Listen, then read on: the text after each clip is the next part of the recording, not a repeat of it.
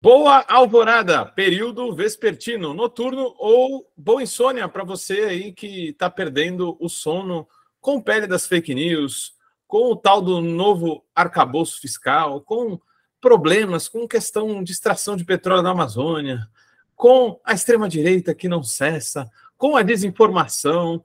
Você que está perdendo ainda o sono com muita coisa, claro que são dias melhores por aqui. Hoje a gente vai aí trazer você um pouco mais para um desconforto, discutindo uma questão que é muito essencial para nós no Brasil, perante o que a gente tem visto ultimamente, né? Educação midiática, pele da fake news, o que as big techs têm feito e in, tem influenciado no debate público sobre as mais diversas pautas. Isso é o que a gente vai ter por aqui hoje com a professora Janaína Silva, que também é jornalista Uh, antes de eu chamá-la por aqui para falar um pouco da sua trajetória e do nosso debate aqui hoje, eu lembro de vocês para vocês darem aquele clique, aquela, aquela compartilhada, porque sem vocês o Vozes Livres fica com mais dificuldade de sobrevivência. E vamos até falar sobre aqui, sobre isso aqui hoje. Sem seu clique é difícil de sobreviver na internet e geralmente conteúdo crítico, pedagógico não é bem distribuído. Então é aí que a gente depende mais ainda do engajamento de vocês aí que nos seguem. Bom, eu, Guilherme Prado, vou introduzindo agora a nossa discussão. A Janaína, que também está é, tá nessa questão do jornalismo já há muito tempo da sua carreira, está cada vez mais emergindo aí, é, mergulhando na questão da educação midiática e dessa questão da educação crítica, e ela foi convidada justamente porque estamos num momento histórico muito complicado. Introduzindo o nosso assunto, a gente sabe que o 8 de janeiro, aquelas transgressões contra as liberdades democráticas, as fake news que têm aparecido cada vez mais pela internet, até mesmo as violências que têm sido é, sofridas nas escolas, tudo isso tem a ver com um processo de desinformação tremendo. E isso é um projeto, sim, e isso tem uma direção, uma sociedade bem pior e menos democrática. Quais são as alternativas que a gente tem a partir disso? Será que as grandes empresas das mídias sociais têm a ver com isso tudo? Esse é um pouco do tema que a gente quer abordar aqui hoje, e aí eu chamo a Janaína para se apresentar. E se já quiser emendar, já começar a introduzir um pouco da sua visão sobre o tema e esse problemão que temos pela frente. Bem-vinda, Janina. Muito obrigada. É, bom, boa tarde, bom dia, boa noite, boa madrugada para quem está ouvindo a gente. Muito obrigada pelo convite. É, eu trabalho há mais de 20 anos lecionando inglês como língua estrangeira, já trabalhei com adultos, com jovens, com crianças, é, já dei aula para professores de outras disciplinas, em capacitações, sempre visando o ensino da fluência, né, em inglesa. É, na minha prática profissional, eu percebi, Guilherme, que alguma coisa estava mudando na maneira como os meus alunos produziam informação. Uma conversa, é, uma redação, como eles pesquisavam que eles iam me apresentar, isso começou a chamar minha atenção. E na época que eu lecionei para professores de outras disciplinas, num projeto de você ensinar inglês para professores da, da, da rede pública, eu percebia que conteúdo interessante para professor, eu via mais em inglês do que em português. Eu digo interessante no formato, sabe? Uma coisa assim, prazerosa de ler. E aí isso despertou uma vontade de, de retornar a uma paixão antiga, que é o jornalismo. Então, no meio da minha trajetória como professora de inglês, eu retornei ao jornalismo. E no caso, falar outra língua ajudou, né? Então, me facilitou em contatos profissionais, a estudar algumas áreas. E aí, dentro da minha pesquisa para o TCC, meu TCC foi sobre jornalismo de educação, eu me encontrei com a educação midiática. Olha só, eu voltei para a faculdade de jornalismo em 2016. O mundo estava borbulhando com esse negócio de pós-verdade. Foi no mesmo ano que o termo é, pós-verdade entrou para o dicionário da Oxford, né? Porque estava rolando a eleição nos Estados Unidos, é, uma onda de desinformação em massa, então são coisas que vão aparecendo no meio do caminho. Eu não sabia que eu ia encontrar isso, né? Me encantei, me preocupei, me horrorizei, me choquei, mas é, eu me encontrei. Já vem daí, né, discussão, você traz bem, né? Bacana ter alguém que estava nessa acompanhando essa trajetória dessa discussão desde o começo, porque é, o antecedente que, que a gente tem antes de, de ver isso como grande problema no Brasil, a própria eleição dos Estados Unidos, né? Aqueles escândalos com a Cambridge Analytica, o Facebook, o Trump, o Trump sendo eleito por ali. É, como você vê isso, Janaína? Você acha que é, foi um vácuo ou ele é um vácuo proposital aí, é, aparentemente, porque as redes sociais já estavam dando problema há muito tempo, isso explode no Brasil, mas essa estrutura já estava sendo formada, né? Como que você vê essa trajetória até aqui é, e como que você vê que a gente pode, possa caminhar para uma resolução? Você acha que esse PL da fake news é, se aproxima de algo necessário uh, ou falta muito ainda? Olha, se estamos aqui juntos é porque a gente acredita em algo melhor do que existe hoje. A desinformação sempre existiu, não adianta você apontar o dedo para uma pessoa só que recebe destaque hoje da, da imprensa, sempre existiu. Uh, eu já ouvi dizer que o bem é invigilante, e eu concordo com isso. A gente recebeu muitos sinais. Sim. Você não acha, olhando para trás? Muitos, não foram A gente poucos. recebeu muitos sinais, mas ah, tá tão confortável, tá tão gostoso, né? Ah, eu gosto de usar a rede social. E a rede social é muito legal, ela tem que funcionar, ela tem que dar certo. É, o que eu li até agora, acompanhando a movimentação do governo e de outras uh, partes da sociedade civil, é, me parece que, me parece não, o projeto visa melhorar nossa relação com as redes sociais, Sim. aumentar a transparência, combater racismo, discurso de ódio, misoginia, coisas que sempre existiram, mas que elas se potencializam nas redes, porque você é, pode publicar qualquer coisa sem autoria. Né? Você pode aparecer anônimo, você. Então, é, por que, que surgiu o avião, Guilherme? Foi para levar sua sogra para Aracaju? Não foi, né? Foi usar da guerra no começo, não é verdade? É verdade, é verdade. Então, eu acho que a gente tem que conhecer mais. É, você acha que o PROCON piorou a nossa relação com o comércio ou melhorou? Sim. Você acha que o CONAR, né, o órgão que fiscaliza a publicidade e propaganda no Brasil, as campanhas publicitárias se sentiram censuradas por um acaso? Alguém reclama disso hoje? Ah, por exemplo, a Anatel, né? Acho a Anatel, por exemplo. Então, é, por que, que não pode ter uma regulação, né? É, eu sei que, na verdade, né, as big techs, elas nem falam que não deve ter uma regulação, que elas não, não comeriam esse atrevimento, não, não teriam esse atrevimento, mas é, certamente elas querem é, se isentar de uma responsabilidade que é delas, está em números, está em documentos, está em estudos. As redes sociais são responsáveis por muitas coisas boas e ruins. A gente, uh, eu acho que a sociedade civil, o pessoal que está empenhado nesse assunto, quer legalizar as coisas. Se você é responsável por tudo que você fala e faz no mundo offline, por que, que isso não tem que acontecer online? Né? Né, se o crime na vida, re, na vida real, se o crime na vida offline é punido, ou tem punição para ele, tem uma lei, por que, que online não tem? Então, é ampliar, né? é, é atualizar é, vários documentos que estão surgindo, que já surgiram, né? O Marco Civil da Internet, Sim. Né? outras propostas. E foi atacado à época que foi, foi colocado né, em discussão. O. Marco Civil também foi atacado, e era para proteger os dados das pessoas. Não? ah, veja, né? Como é uma trajetória, né? A gente já achava um absurdo ter os nossos dados atacados. Agora, muito além disso, né? É, são as redes sociais controlando o nosso comportamento. Até, Janaína, você falou no né, discurso de ódio. Você consegue explicar um pouco para a galera que nos ouve como que isso é feito, né? Porque é, a, a, gente talvez não esteja, não seja tão, tão dono de si mais, né? O quanto os nossos comportamentos estão sendo induzidos pelas redes sociais. Eu acho que a, a galera não entendeu isso e é até difícil de explicar, não é verdade? É. É, dizem por aí que. Dizem por aí, não, né? Os, os, grandes estudiosos aí das redes sociais afirmam, o, o Chomsky mesmo, né? O Chomsky, o Chomsky mesmo afirma que a internet te conhece melhor, o Google te conhece melhor que a sua mãe.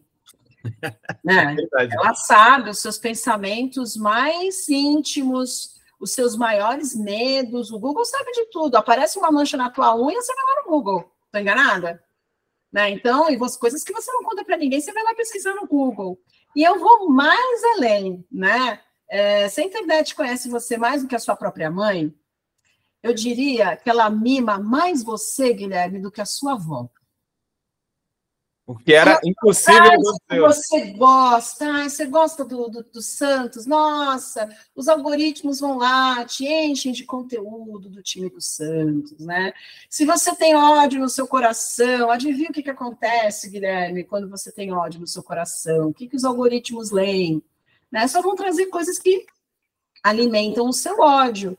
Tudo parte. É, foi muito fácil. É, para essas empresas trabalharem com o nosso viés de confirmação. Se a gente tem uma crença muito profunda, que vem lá da criação que a gente teve, que veio lá dos nossos antepassados, você tem isso muito forte dentro de você. Se alguém escrever a respeito de uma coisa que você sempre acreditou, mas nunca pôde provar que é verdade, não importa quem foi que escreveu, você se emociona com aquilo, olha, tá vendo? Eu sempre falei isso, eu sempre pensei dessa forma, tá vendo só? Vou mostrar para fulano, aí você pega e compartilha. Não interessa quem foi que escreveu. Então, o discurso de ódio, ele tem essa, essa matéria-prima aí, porque quando a gente está com raiva, quando a gente está assustado, quando a gente está com medo, a gente quer alertar quem a gente gosta quem a gente, né, a gente quer chamar a atenção das pessoas para esse assunto. Então você pega e compartilha. E na raiva, na pressa, você não vê a intenção de quem produziu aquele conteúdo. E a gente tem o hábito de dizer que isso vem só de um tipo de ideologia. Não, não existe mensagem neutra, né? Sim. Então, isso pode vir de qualquer canto da sociedade, de qualquer povo do mundo a gente compartilha aquilo que está dentro do nosso viés de confirmação. As redes sociais estão mostrando quanto ódio ainda há no mundo. Né? A imprensa tradicional, as mídias tradicionais davam uma maquiada nisso. Hoje em dia você vê, qualquer um produz discurso de ódio. Mas a mesma força que movimenta o discurso de ódio é a mesma que também impulsiona aí é, grandes movimentos sociais de, de combate aí a, a esse mesmo mal. É, é interessante o que você fala, porque em última o que, o que elas acabam trabalhando é uma noção de identidade é, que, que ela não é virtuosa, né? E, e, sim excludente, né? Identidade é uma coisa bacana, ninguém é contra, né? Mas quando isso vira um instrumento de polarização e de inviabilidade de discutir coisas que nos unem, né? A própria sociedade, aí eu acho que isso é muito complicado. É, enfim, boa parte do que eu vou estar falando até aqui, até recomendo para vocês darem uma olhadinha aí, vendo o livro A Máquina do Caos, que eu comprei ultimamente aí para a gente dar uma estudada, do Max Fischer, que estudou muito pessoas que saíram desse setor, né, da, da mídia e das big techs. É, e esse livro é muito interessante porque ele acaba trazendo uma premissa, né? Eu queria saber se você concorda. É, nessa questão da pele das fake news, tem se dito é muito que ela seria uma censura. Ah, e aí o Max Fischer traz aqui no livro ele diz exatamente o contrário. Ele diz que o que é censura é a não regulamentação das redes sociais, justamente pelo excesso de informação. Então, o excesso de informação nos deixa censurados sobre o que seria a informação de verdade, sobre o que seria de fato a verdade. Você acha que é por aí? Não é porque tem muita informação que se informa-se bem? É, bom, é contra-intuitivo, né? Excesso, esse excesso de informação ganhou um termo na Organização Mundial de Saúde, infodemia. A gente está intoxicado com tanta informação, boa e ruim, né? É, eu demorei um tempão, Guilherme, para entender uma música da Legião Urbana, que disciplina é liberdade. Eu demorei um tempão. Olha. Que não tinha nada a ver, né? Disciplina, não, não. liberdade é fazer o que eu quero.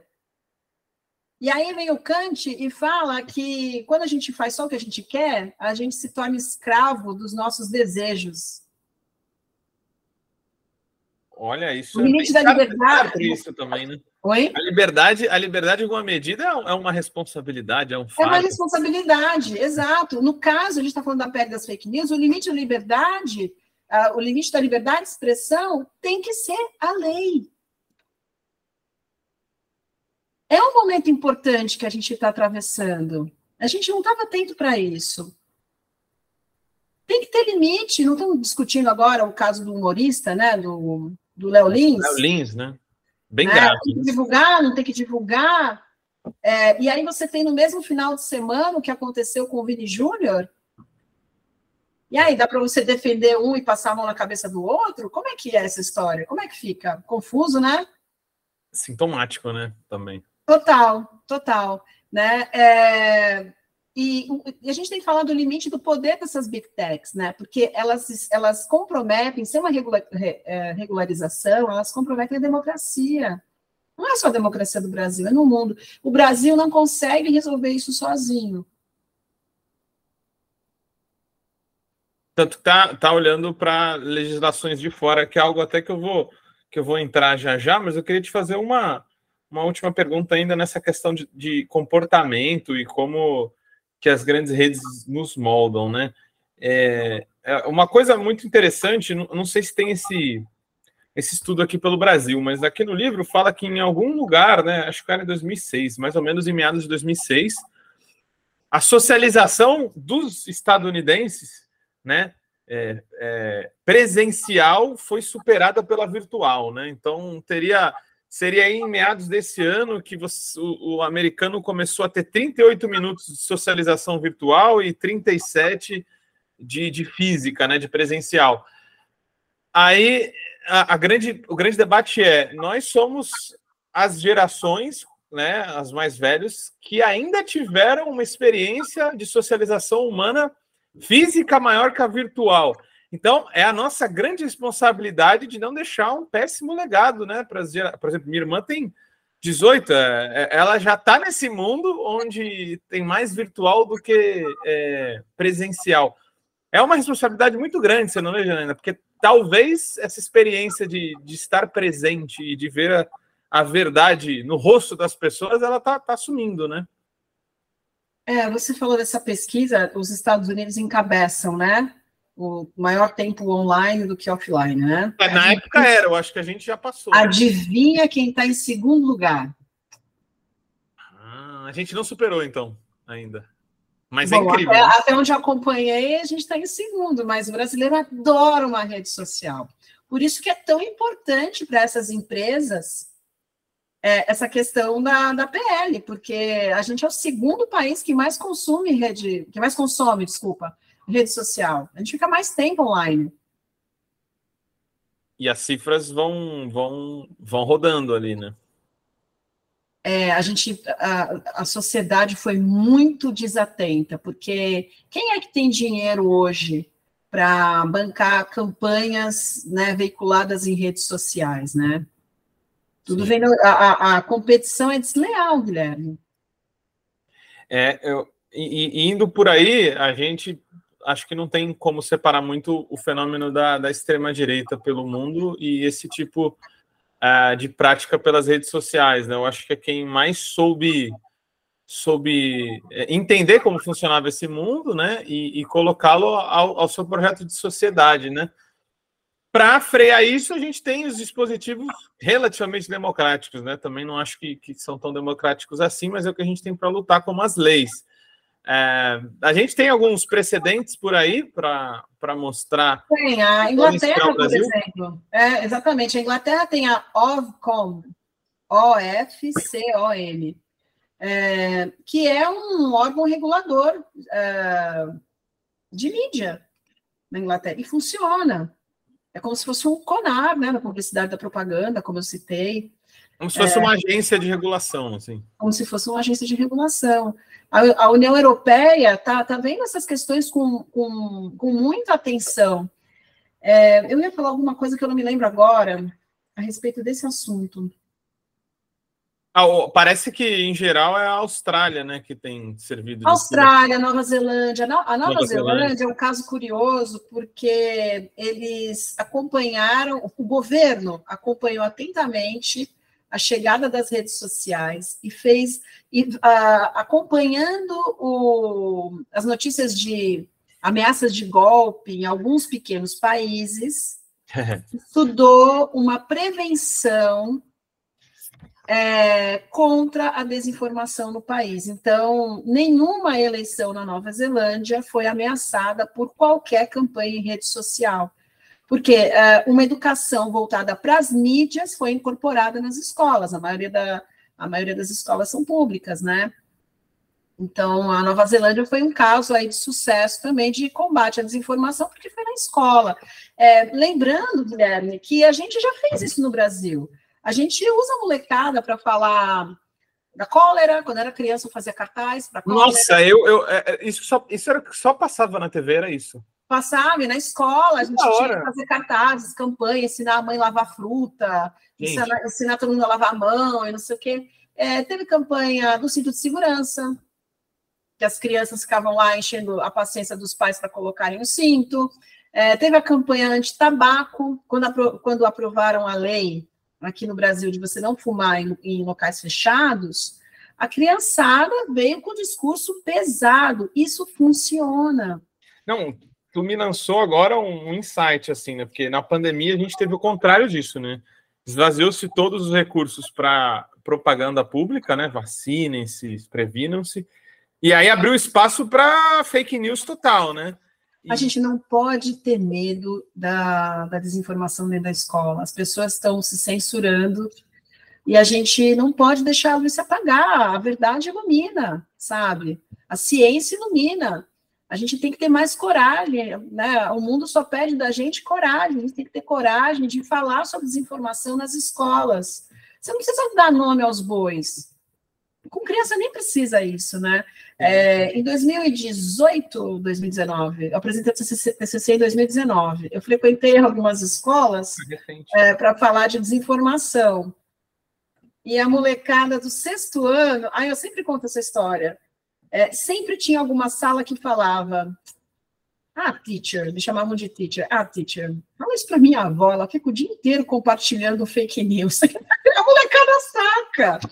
Entendeu? Eles precisam de educação midiática porque a gente acha que eles são nativos digitais, como você falou, passam né, uma experiência maior online do que offline. Mas o, o grosso da desinformação, a molecada pega, eles tiram sarro. Tem muito adulto passando vergonha. É, é, os, os Entendeu? A gente tem que alertar as crianças para outras coisas no ambiente digital, né? Eu sei que eu fugi até um pouquinho da sua pergunta. Não, Mas eu acho que no final das contas está tá tudo dentro disso, da gente ampliar a voz de combate à desinformação. É, a pandemia foi devastadora e foi. uma das causas foi a desinformação. Sim, por causa do medo, né? Você falou uma coisa interessante, né? Aí a, o, o livro até fala disso, né? É, mulheres que têm filhos eram muito mais propensas a cair na rede de fake news anti-vacina e foram elas as maiores propulsoras da difusão da, da, da, desinformação. Então, é uma coisa concreta, uma, quase uma inocência que é veiculada por um projeto muito ruim, né? É, nada é, no medo, nada, no né? susto, você compartilha o que não tem fundamento nenhum o medo, né? Os algoritmos, é, essas campanhas orquestradas, elas usam uma coisa muito que todo mundo tem dentro de si, medo. Se você tem medo, não interessa de onde vem a informação, você pega e compartilha. De qualquer, pode, qualquer ideologia, né? Você pega e compartilha. É, você, antes da gente discutir um pouco da, da, educação mediática em si, você me lançou um comentário, né? Você me lançou na sua penúltima fala você me lançou outro insight aqui, né? É, a gente está diante amanhã, por exemplo, vai ter uma votação, né? Claro que vai ser anacrônica essa fala aqui, mas amanhã, quarta-feira, dia 24, vai ser votado o novo teto aí do governo, né? Muito problemático, com congelamento, possível congelamento de recursos para concurso público, saúde, educação, teto de gastos para todo lado, né? Mas tem um teto que não foi colocado, que é o do gasto com eleições. Você pegou o meu pensamento? Peguei totalmente e querem prejudicar nessa história toda o Fundeb, que é o Fundo de Manutenção e Desenvolvimento da Educação Básica e da Valorização dos Profissionais da Educação. O Fundeb foi ameaçado de sumir durante a pandemia e agora ele está sendo ameaçado novamente. Tem que ter uma comunicação mais efetiva para quem trabalha com educação. Porque muita gente trabalha em escola e não sabe o que é o Fundeb, ou já ouviu falar, mas não sabe para que serve, porque que ele é importante para o país. Eu acho que isso tem que ser. Isso tem que ser vinculado, né? Muito mais. Tem que ter uma. Eu acho que a educação, ela, eu já comentei isso com você, ela perde muito espaço no jornal o que interessa na educação do país, né? Porque você vê muita empresa privada querendo investir na educação pública, que vai melhorar a educação pública, não sei o quê, iniciativa privada, não sei o quê. É, seria maravilhoso uma boa parceria público-privada. Não sou uma especialista no assunto, mas há benefícios, mas a, mas a pauta não tem sido essa na imprensa. Né? É, outra coisa também dentro da cobertura em educação, né? O que, que ganha, o que, que ganha destaque? É o atrasadinho do Enem, Aí tem matéria. É verdade, é uma né? politização. É, coisa, né? é, pois é, o, o, aluno que bateu na professora. É, né? é tão difícil se você tentar é, entrevistar professor, sabia disso? É difícil. A mídia, a, a, imprensa tradicional é difícil. Normalmente tem um diretor de escola do lado, não, e tem tanta pauta interessante dentro da sala de aula. Foi por isso que eu voltei para a faculdade de jornalismo. Porque eu, no chão da escola, tem muita coisa que eu gostaria de compartilhar com as pessoas, de iniciativas que dão certo, é, de caminhos que a gente pode seguir, de exemplos de colegas de outras escolas que merecem ser compartilhados. Então, é uma coisa que fica muito de escanteio na Isso. cobertura em educação. Ainda fica. Parece que a, é, essa editoria ela serve para cobrir massacre, né? Como se toda escola pública fosse violenta. Sabe onde eu quero chegar, né? Sim. Então precisa mudar isso. Isso gera impacto, né? Esse tipo de, de, educação de base gera muito impacto de informação nessas pessoas. Né? Eu acabei até falando dessa questão de a eleição não ter teto, porque a eleição está virando um grande repasse do dinheiro público para a mídia social, né? Porque vai tá reduzindo cada vez mais o papel na rua e tendo tudo para rede social. Então, disso com certeza o, o, Google não reclama, né? É, e isso é muito interessante, porque no final as eleições estão sendo feitas virtualmente, né? E aí eu digo isso porque uma das reclamações, veja, né? Quero que você comente essa parte, né? Uma das é, reclamações, inclusive no Canadá, que a Google diminuiu a, digamos assim, fechou a torneira para distribuir notícias de portais jornalísticos que estão sim de forma justa reivindicando remuneração para jornalistas, ela fechou ali a torneira e ela disse: ó, a regulamentação vai piorar e se a gente remunerar os veículos jornalísticos, as manchetes jornalísticas vão começar a virar caça-clique. Mas isso já está acontecendo, né? Que loucura! O que você acha disso tudo? Eles ganharam já muito dinheiro com isso, não é? É só você abrir aí qualquer notícia e no, no rodapé tem lá, veja o que aconteceu com essa atriz da Globo. Isso já tem. Esse homem é, jogou na loteria. É. é. Essa questão de você é, pagar os veículos de imprensa, pagar jornalistas, é um ponto né, nevrálgico né, que, que essas big techs querem mexer. A gente tem que estar mais atento. Não deveria, né? Porque eu estou conversando com você, com quem está ouvindo a gente, uma conversa muito agradável. Poxa, mas tem gente que. Por que, que eu tenho que saber disso? Né? Por que, que a minha tia tem que saber disso, desses detalhes todos? Sabe, sabe o que, que é soberano na sociedade saber hoje em dia? Eu me coloco no lugar de quem não faz ideia do que está acontecendo, mas Sim. que consome desinformação, compartilha desinformação, produz desinformação. Né? Eu fico muito preocupada com isso, né? Eu estou estudando, estou conversando com as pessoas, mas é, tem pessoas atingidas por isso que o, o, quanto de informação elas têm que ter em mãos, sabe? É, isso é essencial que você está falando, né? E até indo para essa questão da discussão da, da educação midiática, para você explicar um pouco para a gente do que, que se trata, é, a, a, gente tem que fazer um papo sério aqui, porque é um, é uma bifurcação na história humana o que a gente está falando, né? A moda, a, o modo como a gente se informa hoje, ele está totalmente virtualizado, a gente está tendo educação cada vez mais EAD, a gente está cada vez mais à distância, mas o nosso é, raciocínio crítico ele não acompanhou, né?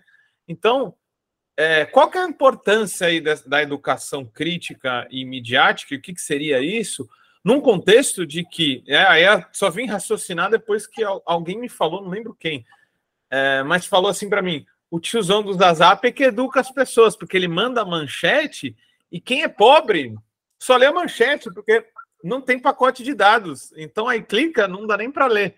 Então, qual que é esse contexto aí, Janaína, a importância dessa educação mais crítica? É, quando você compartilha uma coisa dessa, que você nem teve, você se sente empoderado, né? Porque olha o que eu tenho para te contar. Olha o que eu descobri. Olha o que, mas só eu descobri, só eu sei, viu? Não vai sair na Globo, não, só eu estou te contando, não vai sair na Globo Lixo. Não vai sair lugar. Eu que descobri uma coisa que eu sempre soube, né? É, é isso. É, sobre a necessidade de educação para as mídias. A educação midiática, ela vem do olhar de que a sociedade, como já foi dito anteriormente, consome, produz, compartilha informação e desinformação. E a desinformação, ela não tem um caráter proposital o tempo todo. A gente precisa também segurar um pouco o chicote, porque muitas vezes é sem querer que você, como você falou, né? A pessoa tem um pacote de dados ruim, mas ela, na, na, na, emoção, no calor da emoção, ela vai lá e compartilha. E para quem produz esse conteúdo, o que importa é que as pessoas estão compartilhando. É isso que conta. Você, no começo da nossa conversa, tá, pediu para as pessoas clicarem no vídeo, compartilharem, não é? Então é isso que é, é assim que, que a roda gira. Por mais contraditório que seja. Exatamente, por mais. Então, é, existe essa necessidade, já que muita coisa é, acontece no online. É, um, meu amigo estava falando assim, Janaína, eu não leio mais jornal se não for na rede social, se não for a chamada. Você, você quer comprar um tênis. Você não vai só no Google, você vai na rede social. Você vai comprar um bolo de aniversário para o seu amigo no sábado. Você vai falar assim, Ginaína, conhece um lugar que faz um bolo muito bom? Assim, ah, conheço, tá aqui, ó. Aí eu passo o Instagram da pessoa. As pessoas falam para mim, Ginaína, você faz conteúdo de educação é, midiática? Qual a tua página? Tudo na rede social. Então, se a gente está consumindo, se ela faz parte do, do seu dia a dia, precisa ter uma educação para ela. Descobriu-se que é importante falar inglês para a vida profissional, para a vida social, Pois bem, você não frequenta uma escola para aprender inglês? A internet chegou e no começo descobriu-se que o computador era, era, importante na vida do cidadão comum. As pessoas no começo dos anos 90 não iam para as escolas de informática. Precisa ter uma educação para as mídias, mas como ela não é física, ela não é material e ela é acessível, a gente acha que não precisa. Então, é só você conviver com as pessoas que estudam o assunto, que multiplicam esse assunto, pessoas que já têm acesso à, edu à educação voltada para as mídias, e exemplos no mundo, felizmente, sobram. É, a, gente, é, a gente tem que acostumar as pessoas a isso. Muda o teu jeito de ler uma notícia. É, muda, a, por exemplo, os alunos do ensino médio. Saiu uma pesquisa recentemente, eu queria muito trazer a fonte é, fica para próximo. Mas, assim, já, mas é fácil de você encontrar essa pesquisa. Os alunos do ensino médio de escolas públicas que não sabem a diferença entre um artigo de jornal, é, um clickbait, né, essa, essa isca aí que normalmente chama propaganda, é, um editorial e uma postagem. Coluna de opinião. A pessoa não sabe distinguir ela não sabe que, por uma matéria ser verdadeira, e isso há 15 anos ninguém precisava saber, só um jornalista, que por uma matéria ser verdadeira, você tem que entrevistar pelo menos duas fontes. Você tem que consultar um especialista. A gente está numa conversa, num, né, um formato mais informal, mas a gente não precisava ter esse olhar, porque antes isso ficava na mão dos veículos de imprensa, eles faziam curadoria da informação. Hoje em dia a sociedade precisa se organizar para fazer essa curadoria, porque a minha tia não vai fazer. É. Mas tem que ter um órgão na sociedade para isso. Então, a educação midiática ela não, é, ela não é uma bala de prata, como dizem. Sim. Ela aliada políticas públicas, Sim. engajamento social, isso combate a desinformação, que existe desde que o mundo é mundo, vai continuar existindo, mas não nessa proporção de ameaçar vidas. A gente viu aí recentemente, novamente em Guarujá, uma pessoa sendo linchada Novamente. Por desinformação. As pessoas é, custam a sentir, a entender que a desinformação mata. Então, ela precisa estar na escola. Não precisa ser uma matéria escolar. A Unesco mesmo defende que a educação midiática não precisa ser uma, uma disciplina na sala de aula. Já tem tantos. Nem os uh, professores estejam preparados. Está falando professor do mundo, entendeu? Não é no Brasil, está falando professor do mundo, né? ela não precisa ser uma matéria, começar um itinerário. Ela pode ser, mas não precisa. Mas ela tem que fazer parte dos professores de cada disciplina. Você pode é, trabalhar com cientificação midiática na aula de inglês, como eu faço diariamente, e os resultados são muito legais, muito eficazes, ah. né? Muito feliz com isso. Não vai dar tempo de falar sobre isso, mas enfim. Na aula de religião, você pode falar de desinformação. Eu fui, eu fui a uma escola católica e a molecada me perguntou se a cobra era uma fake snake. a cobra que tentou Adão e Eva. Poxa, não é muito legal isso? Não fica uma coisa assim, tati não fica, fica uma coisa legal de discutir, porque faz parte da vida deles, né? Faz, faz parte do, do do ambiente deles, no caso, era uma escola católica. Dá para falar de desinformação na aula de educação física, falar sobre o doping, as marcas que patrocinam os atletas, os interesses por trás de uma competição ou de é, enaltecer um atleta, uma situação, etc. O nosso a própria nutrição, né? Nutrição. Oi? A, própria nutrição de, de falar, ah, é um alimento processado substitui a, uma laranja, porque tem Minha molecada é muito boa nisso. Eu tinha uma aluna numa escola de inglês com nove anos que todas as aulas ela queria falar o que vinha naquele lanchinho de frango. Não é um hambúrguer, né? Aquele, aquele empanadinho de frango. Obrigado, ela queria contar toda a aula que Nossa. vinha dentro. Eu não vou falar, mas eu sei de cor. A criança é muito boa nisso. Sim, sim. Então, isso é uma coisa boa que pode salvar vidas, que pode deixar a nossa sociedade mais saudável e melhorar o consumo de rede social. Todo mundo sai ganhando, até as big techs. Até inteligência artificial. A União Europeia estava estudando semana passada, duas semanas, maneiras de utilizar a inteligência artificial para o desenvolvimento humano. Precisa. É, é, isso era até um bom tema para a gente discutir, né? Essa questão do chat, chat GPT, se é que é possível ser apropriado de uma forma social, né? A desenvolvimento da, da inteligência da artificial, esse é um grande tema, né? Exato. Eu acho que eu vou te deixar com uma um momento assim, é, é, a gente precisa de um momento assim, para, respira. Antes de você compartilhar, para, respira. Antes de você decidir, para, respira. É isso que a gente precisa, a gente precisa conversar. Não é, é, não é censurar, é muito pelo contrário, é abrir portas. Antes das redes sociais, tinha o Paulo Freire aí ensinando um monte de coisa, ninguém ouviu? É, mas isso que você falou é verdade, né?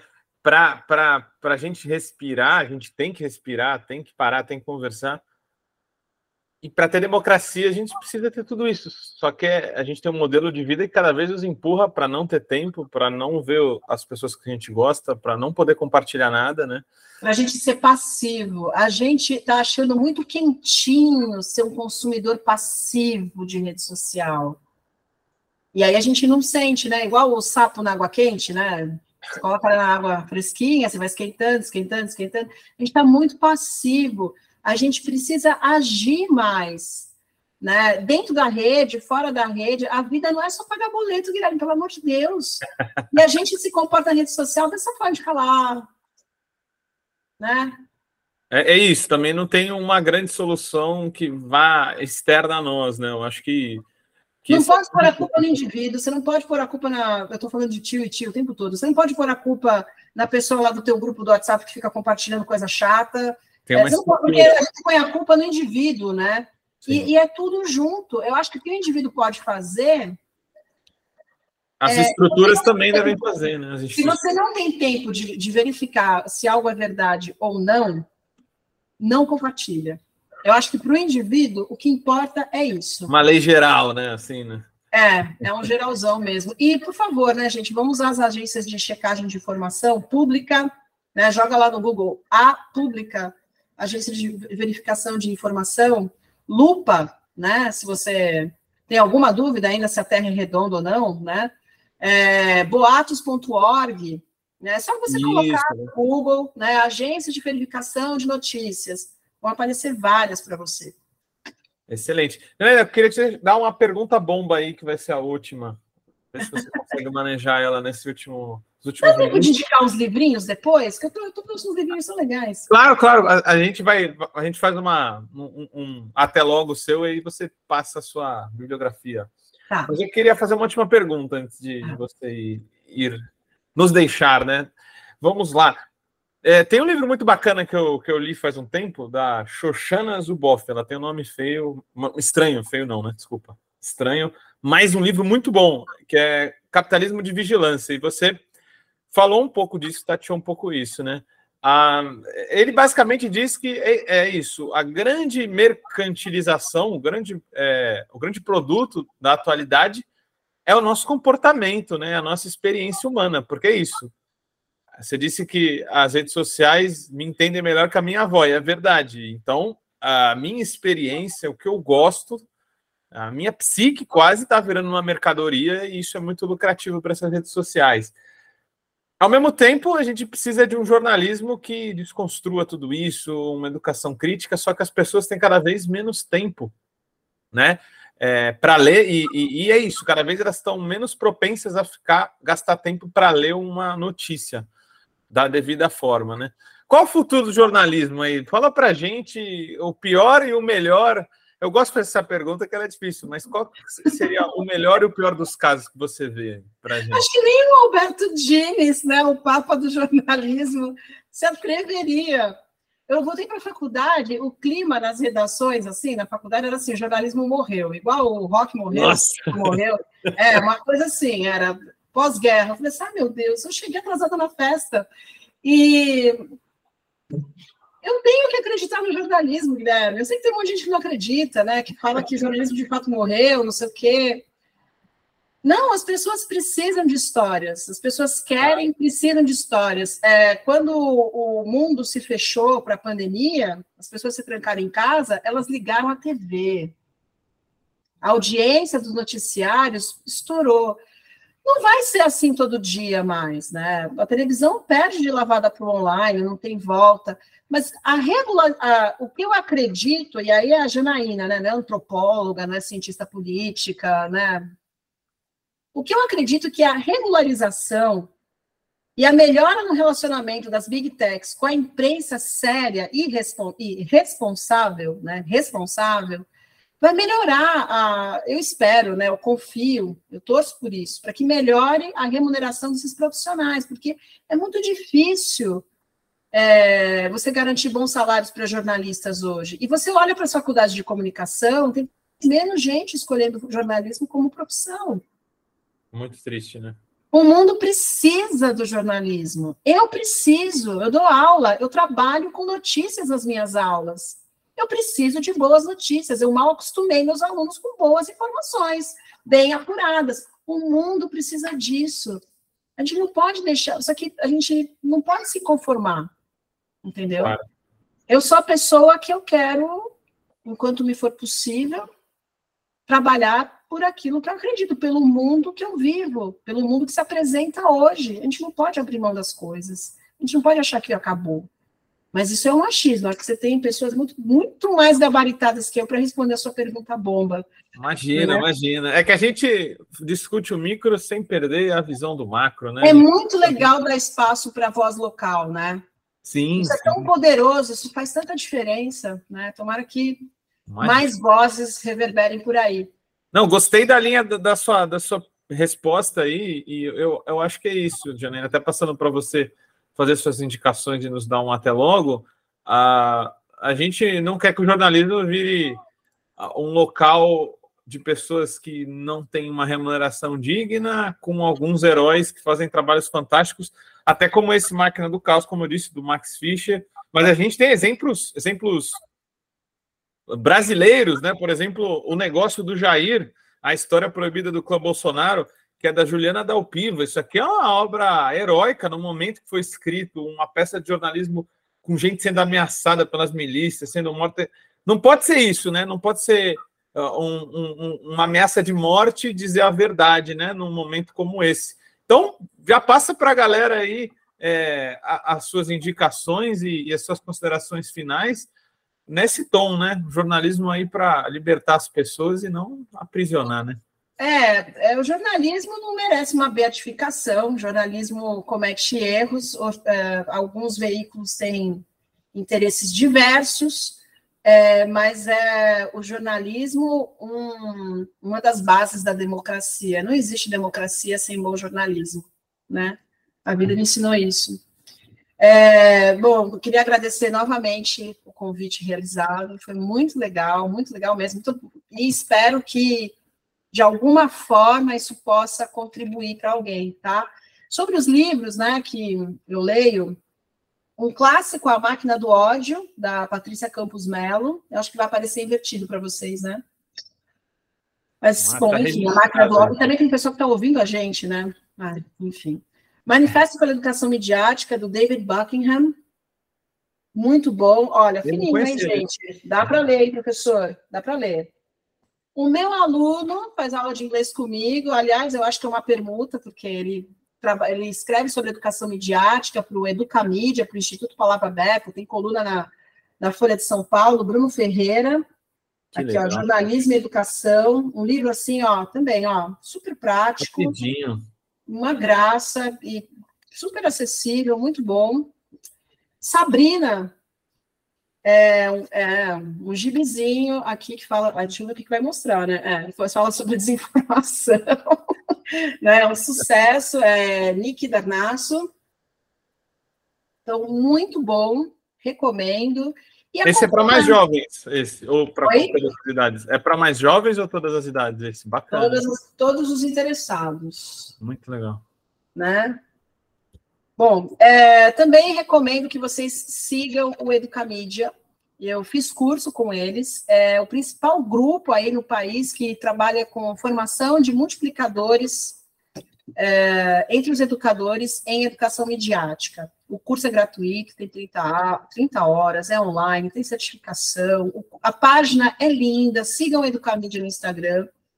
Tem outras iniciativas ao redor do país acontecendo, quem sabe uma oportunidade, uma outra oportunidade a gente fala sobre isso. E muito, muito obrigada. Imagina, brigadão, Janaína, foi muito bom ter você aqui, enriqueceu o nosso debate e vamos precisar dos seus serviços de informação crítica e, e midiática. Vamos te chamar mais vezes e a gente dá um até logo para o nosso pessoal, nosso ouvinte aí do Vozes Livres. Um eco salve para todos e a gente volta na semana que vem. Como todo trabalho independente, esse podcast pode estar por um Trix, ops, um Pix, ou melhor, um Tris, sem o apoio solidário de seus ouvintes. Portanto, se você já se divertiu conosco, se enriqueceu, se informou, ou se fomos apenas um passatempo para você, nos ajude para que continuemos existindo. Sem financiamento, sem independência. Portanto, ajude o Vozes Livres se tiver consciência. Isso pode ser feito pelo nosso apoia-se barra podcast Vozes Livres ou pelo Pix, pelo e-mail podcastvozeslivres.gmail.com, escrevendo no assunto a palavra Vozes. Nos acompanhe nas redes sociais, arroba Livrescop e arroba Livres Produtos do Bem. O Vozes Livres é um podcast realizado pela Rede Livres e financiado pelo Sindicato dos Químicos Unificados de Campinas e Região e pela Federação dos Trabalhadores do Ramo Químico do Estado de São Paulo produzido coletivamente por Guilherme Prado, Vitória Felipe e pelo coletivo Orvalho Filmes, composto por Eduardo Ferreira, Gaspar Lourenço e Guilherme Bonfim.